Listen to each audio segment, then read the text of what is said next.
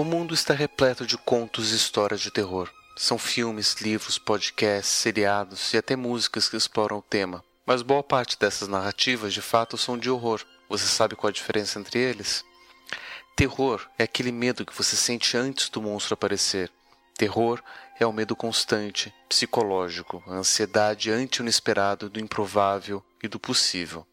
Por isso, temos o problema do terrorismo, desse ato desumano que nos deixa constantemente aterrorizados, com medo, esperando pelo pior. Já o horror é a repulsa que temos depois de vermos o monstro. É aquele nojo diante do sangue e vísceras derramadas. Sentir o horror é sentir repulsa pelo monstro, criatura ou conhecido, depois de ver algo horroroso, impossível, que nunca deveria ter sido visto. Infelizmente, o tempo não volta atrás e o que é visto não pode ser desvisto e passa a assombrar. O terror é o medo por antecipação ao monstro. O horror é a reação ao monstro. Podem ser histórias semelhantes, pois envolvem monstros, criaturas horripilantes e toda sorte de artifícios usados para nos provocar medo. Mas são gêneros diferentes e muitas vezes confundidos, já que podemos ter histórias de terror sem nem sequer mostrar o que provoca o medo, simplesmente explorando a ansiedade e o pavor do eventual encontro. Porém, nas histórias de horror, esse agente de medo está presente e o que é explorado é justamente como as pessoas reagem ao monstro. Contudo, monstros não existem de fato. Eles fazem parte das histórias que envolvem elementos sobrenaturais, que tratam de narrativas que exploram o sobre-humano, aquilo que vai além do que consideramos naturalmente humano. Esses monstros podem ser fantasmas do além-vida demônios do inferno, alienígenas de outros planetas ou mesmo de outras dimensões, seres híbridos do mundo da magia e até criaturas de outras culturas, mitos e religiões. Algumas das histórias conseguem explorar o lado monstruoso das pessoas, dos vizinhos e conhecidos, mas percebemos que é algo que não é o que reconhecemos como propriamente humano.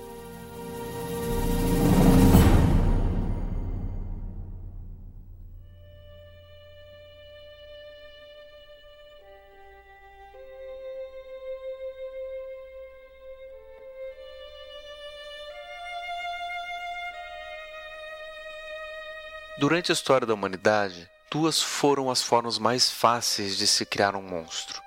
A mais utilizada pelas culturas dominantes era transformar as criaturas e elementos naturais da cultura dominada em demônios e monstros.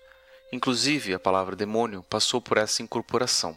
Hoje, visto como sinônimo de uma entidade negativa que tem como objetivo te levar para a perdição, originalmente o daimon era uma entidade positiva um espírito guia que tem como objetivo te levar para a realização plena do seu destino.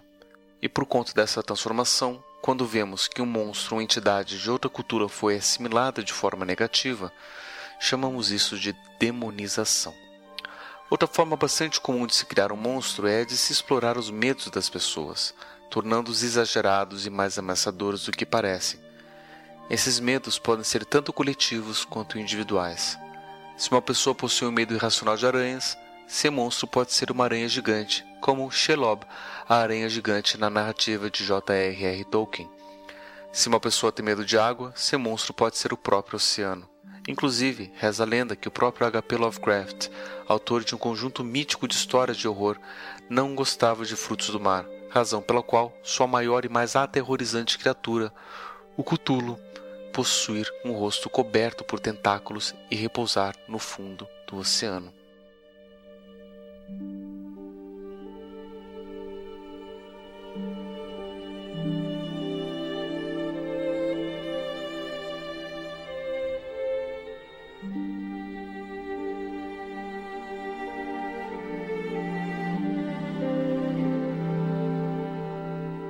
Mas os medos coletivos são os mais interessantes de serem explorados, pois eles passeiam na fronteira entre o impossível e o improvável. Esses monstros coletivos acabam sendo experienciados por várias pessoas, muitas vezes ao mesmo tempo. Acabamos tendo relatos de várias testemunhas diretas e indiretas da aparição desses seres que quase sempre exploram o mesmo medo humano, o medo de nos reconhecermos como seres limitados e que um dia vamos morrer um medo que chamamos de desamparo. Mas se esse medo é real, por que os monstros que nos lembram constantemente deles não são reais? Várias culturas relatam seus monstros, suas criaturas, suas histórias de horror. Geralmente essas histórias servem para mostrar uma lição, para tornar os cidadãos mais cautelosos com relação a algum perigo real e imediato. Mas outras vezes, essas histórias são simplesmente relatos de aparições e contatos com esses seres desconhecidos, quase como um aviso repassado por gerações. Um aviso de que o problema não é nosso medo em si, mas sim que devemos ter medo desses seres, que muitas vezes só podem ser percebidos pelo canto dos nossos olhos. E essa percepção prende a nossa consciência. Será possível que esses monstros sejam reais? Talvez improvável, mas não impossível. Afinal, não conhecemos boa parte do mundo que nos rodeia e muito menos do nosso mundo interior.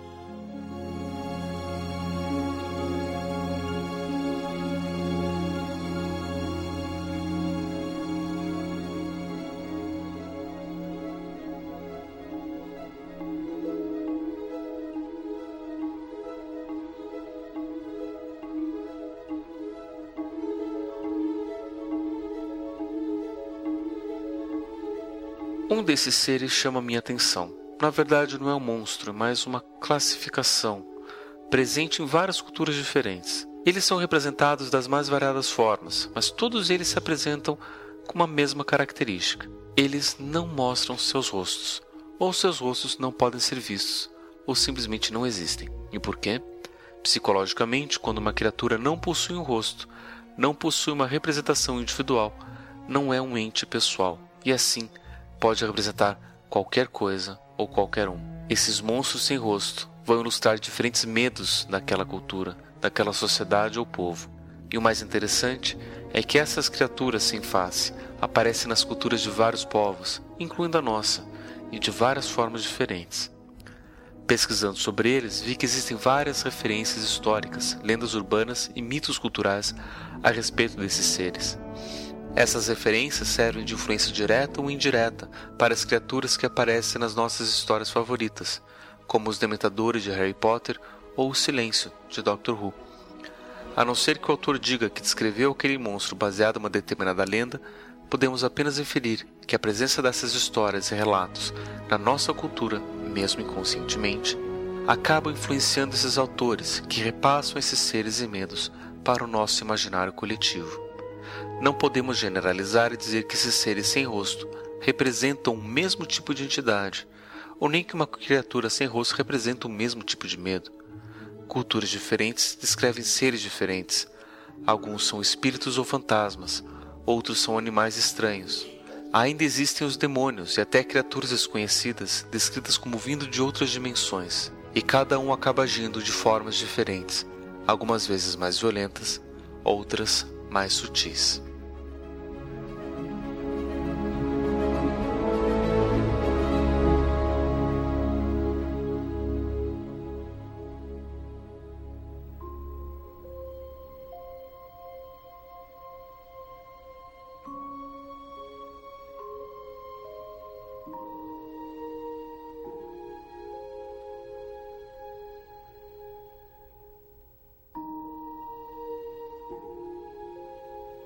Fazendo a pesquisa para este podcast, descobri várias histórias e alguns livros de diferentes países que fazem referência a essas criaturas. E pude perceber que até mesmo as histórias mais populares têm referências fora dela, são baseadas direto ou indiretamente nesses casos, nessas lendas urbanas e nesses relatos esparsos dos mitos e lendas locais. Ou seriam esses relatos influenciados pelas histórias populares? No entanto, algumas características comuns são encontradas entre as várias narrativas. De uma forma geral, esses seres sem rosto, agindo de forma violenta ou não, provocam um medo muito primitivo, talvez tão primitivo quanto o desamparo que sentimos desde o primeiro momento que nos percebemos longe do corpo de nossas mães ao nascer. Esse sentimento é descrito por muitas pessoas de formas diferentes, mas a imagem mais comum é a perda da alma, a perda do vínculo com a humanidade. Quando nos sentimos desamparados, nos percebemos longe das nossas relações, longe daquilo e daqueles que nos animam.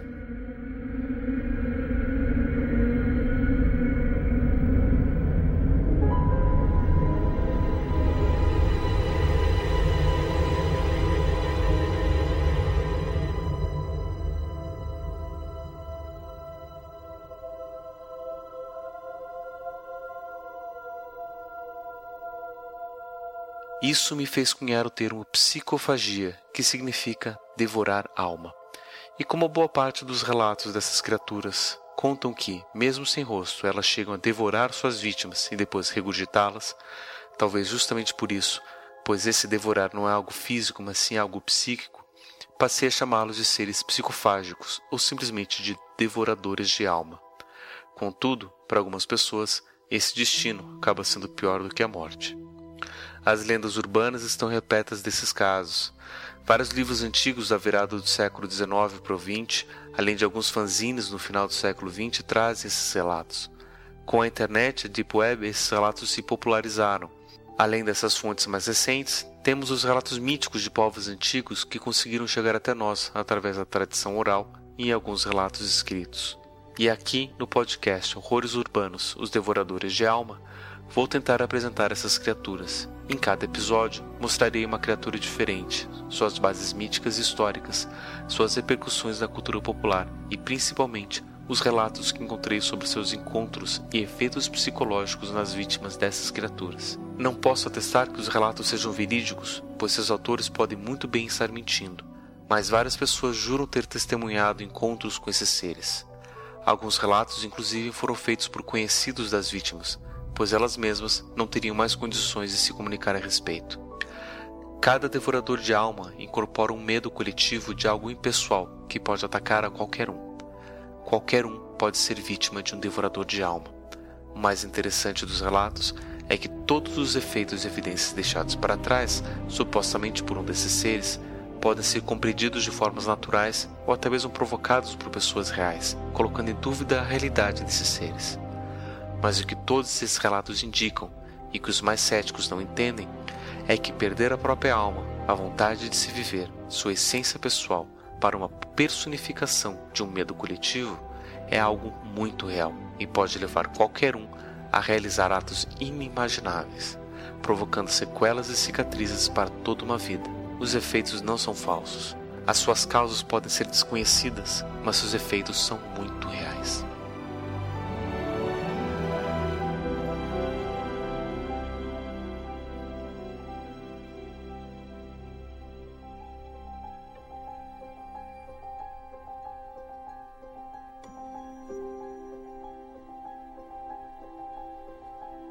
Eu, pessoalmente, nunca encontrei um desses seres, e meu contato maior foram com as lendas e histórias da cultura popular.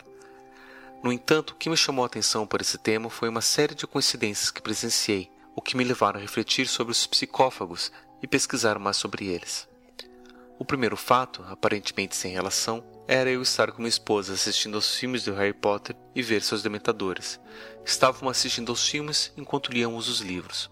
No terceiro livro da série, os personagens encontram os Dementadores pela primeira vez, seres que nos filmes aparecem encapuzados e não mostram seus rostos, mas que nos livros são descritos como não tendo rostos. Essa discrepância chamou minha atenção, pois sempre achava que os rostos dos Dementadores poderiam estar lá, mas deixei para lá, achando ser apenas mais uma licença criativa. No dia seguinte, uma paciente relata um sonho, onde está no saguão de um banco, sozinho, quando aparece um funcionário para ajudá-lo. Quando ele o encara, percebe que esse funcionário não possui rosto. Ele se sente muito fraco e cai. Ao cair, acorda, com uma forte sensação de despersonalização, como se aquele corpo não fosse o dele. Ele demorou alguns minutos para se recompor. No final da mesma semana, fui presenteado por um aluno com uma versão ilustrada, impressa do filme A Viagem de Shihiro, de Hayao Miyazaki, por saber que gosto muito do filme, pois já o citei algumas vezes em aula. Nessa versão, feita de forma amadora por um amigo desse aluno, havia ilustrações dos principais personagens e uma versão resumida da história. Abri o pacote, agradeci o livro e, quando fui folhear, percebi que havia algumas das páginas grudadas, algo comum em livros novos recém-impressos. Quando separei as folhas, vi que o personagem descrito em uma dessas páginas era o espírito sem rosto, Kaonashi. Além disso, a parte que estava grudada era justamente sobre o rosto da personagem Shihiro. E, para completar, um outro aluno me procurou no chat do Facebook para me perguntar, como psicólogo, o que eu achava que seria a próxima moda nas histórias de terror pop, já que as histórias de zumbi que pululam nossas narrativas atuais estão diminuindo. Com a ideia dos seres sem rosto em mente, respondi que seriam eles. E foi quando ele me perguntou: seres sem rosto? Que nem o Slenderman? Isso, como ele, respondi. Depois disso, comecei a minha pesquisa e descobri vários outros seres desses, e essa característica psicofágica comum de todos eles. São seres assim que estão preenchendo o nosso imaginário. Já não nos assustamos mais com histórias de invasores de outros planetas, não depois do filme ET de Steven Spielberg, de 1982. Os zumbis já estão sendo humanizados, com histórias onde os familiares tentam proteger os parentes contaminados da ira dos ainda saudáveis. Nem mesmo vampiros e lobisomens, medos reais na era vitoriana, nos assustam mais e passaram a ser mais sedutores do que ameaçadores. Mas seres sem rosto não podem ser humanizados. Seres sem rosto serão sempre assustadores, pois se apresentam de forma genérica, impessoal, sem alma. E nada nos assusta mais do que perdermos a nossa própria humanidade. E esse talvez seja o medo real que estamos atualmente vivendo todos os dias.